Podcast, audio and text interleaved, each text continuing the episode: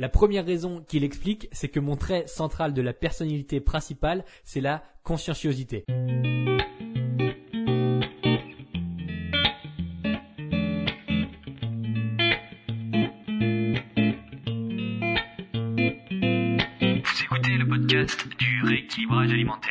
L'émission réservée à ceux qui veulent reprendre leur santé en main tout en continuant à vivre une vie sociale épanouie. Chaque semaine, venez discuter alimentation, mode de vie, perte de poids et bien-être avec Maël Brosso.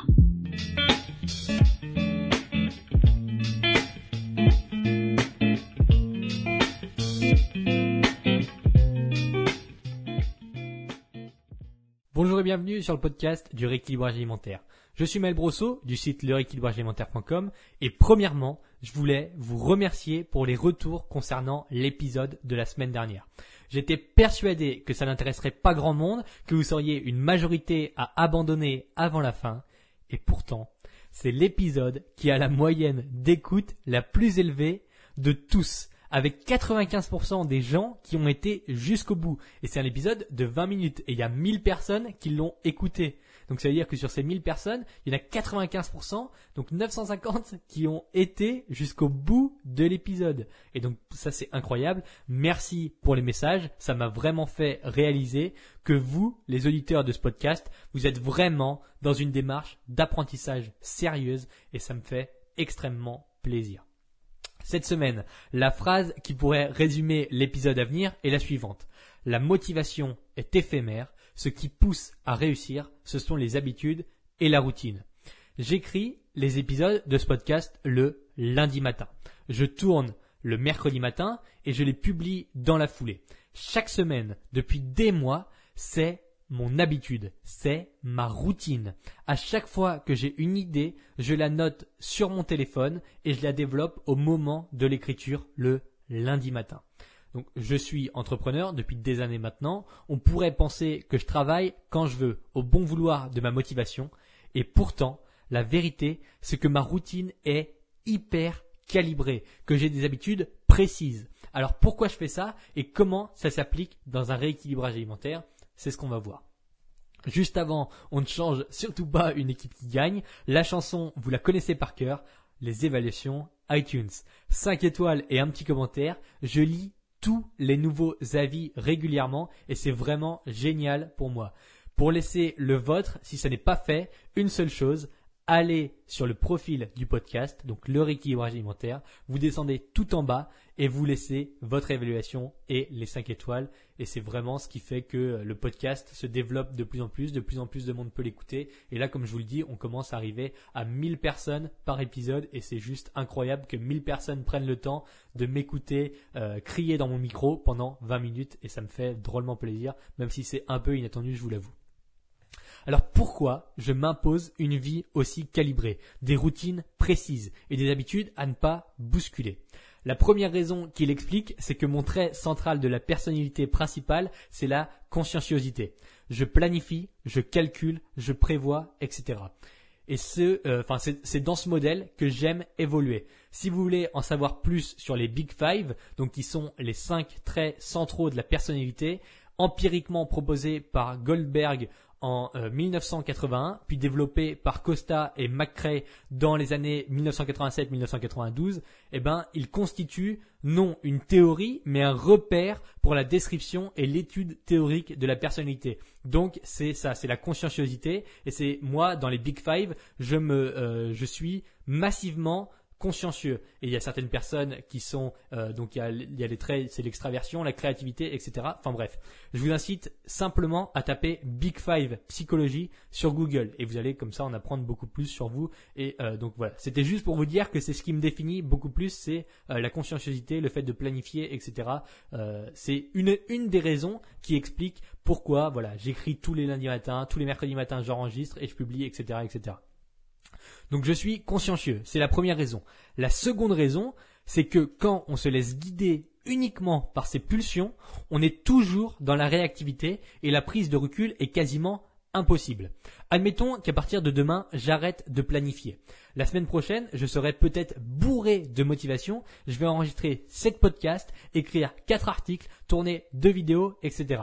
Et puis, pendant 15 jours, je vais juste regarder des séries et aller à la plage. Parce que voilà, je serai pas motivé, j'aurais pas envie de me mettre dedans. Et puis voilà, il, commence à faire beau, la plage c'est sympa, euh, regarder des séries, je vais aller écouter de la musique sur la plage, bref. Ensuite, j'en aurai marre des podcasts et je vais me lancer à fond sur Pinterest. Donc à la fin de ces 15 jours, je vais revenir, je vais dire putain les podcasts ça me saoule, ils sont déjà publiés, ça tourne tout seul. Allez, je vais aller sur Pinterest. Je vais créer des illustrations, je vais développer un super profil, etc. Et puis si ça ne fonctionne pas, je vais arrêter et commencer autre chose. Mais euh, avant ça, je vais, je vais prendre quand même un mois de vacances en août. Je vais repartir en Asie, euh, juste sans mon ordi, juste pour aller me détendre.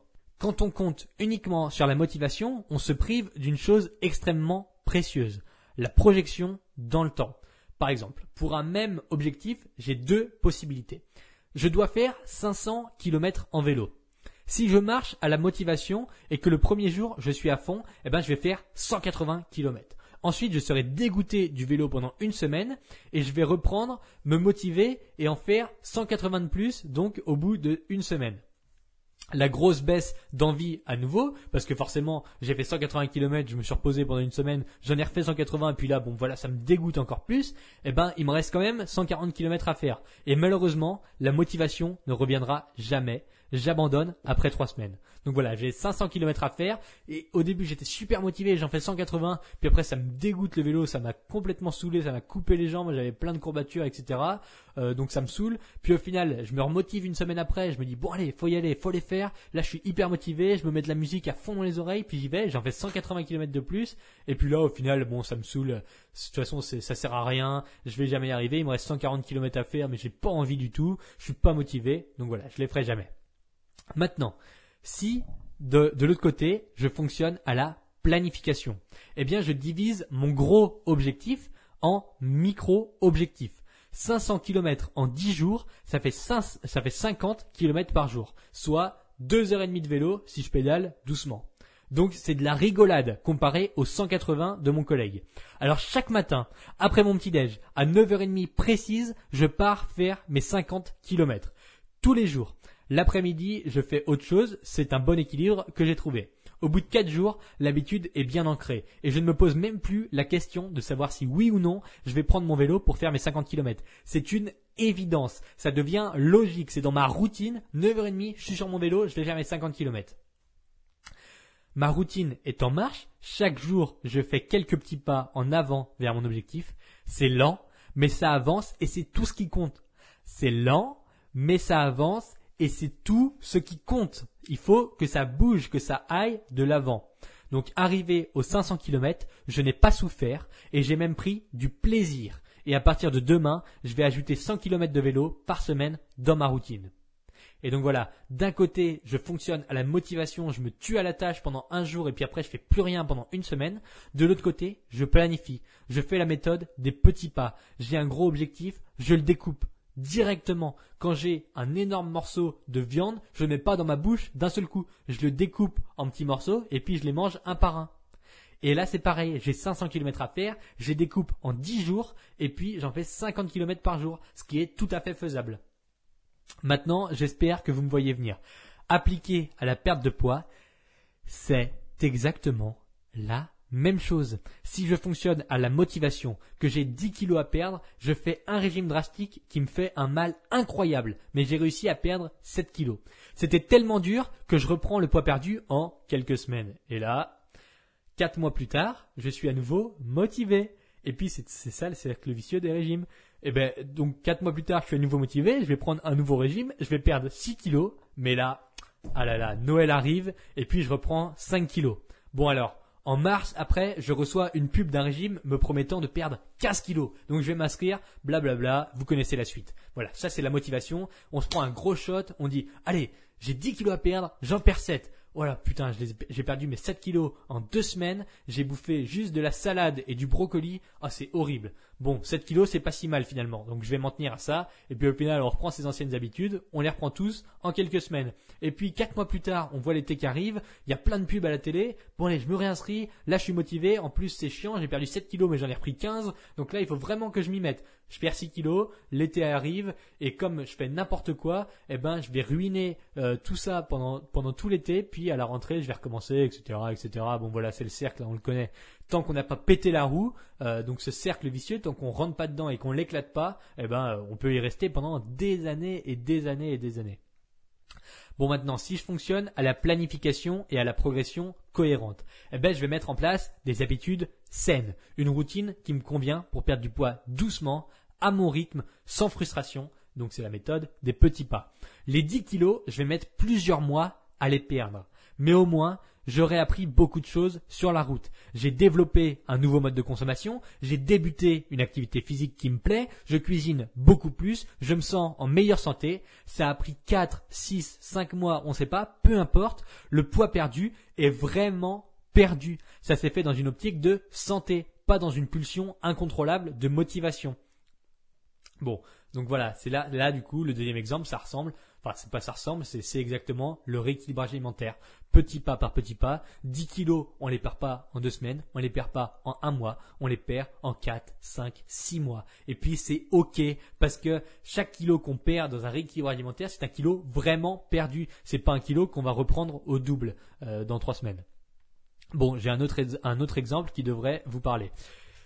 Perdre du poids dans la douleur, c'est mauvais. Si vous êtes constamment frustré à cause de votre régime et qu'un jour, au moment de la pesée, vous avez pris 500 grammes, votre monde s'effondre. Vous avez souffert le martyr pour tenir votre régime et là, vous vous rendez compte que tout ça, ça n'a servi à rien. Tous vos efforts, votre restriction, vos heures de sport, tout ça s'envole en voyant les chiffres sur la balance. Et là, c'est hyper frustrant. Vous avez travaillé comme un fou, vous êtes vraiment démené pour réussir à perdre du poids et quand vous montez sur la balance, vous prenez le rejet ultime et on vous dit, voilà, t'as pris 500 grammes. Et là, dans votre tête, c'est, horrible, tout explose. Vous avez fait des efforts de fou furieux et puis au final, ça n'a pas payé et ça a même donné l'inverse. Alors que maintenant, si vous faites un rééquilibrage alimentaire et que vous n'êtes pas pressé, vous savez que ces 500 grammes, on n'en a rien à foutre. Ce qui compte, c'est votre transformation à moyen et long terme. C'est votre courbe de progression lissée sur plusieurs semaines. En plus, vous ne vous attendiez pas à avoir perdu 3 kilos.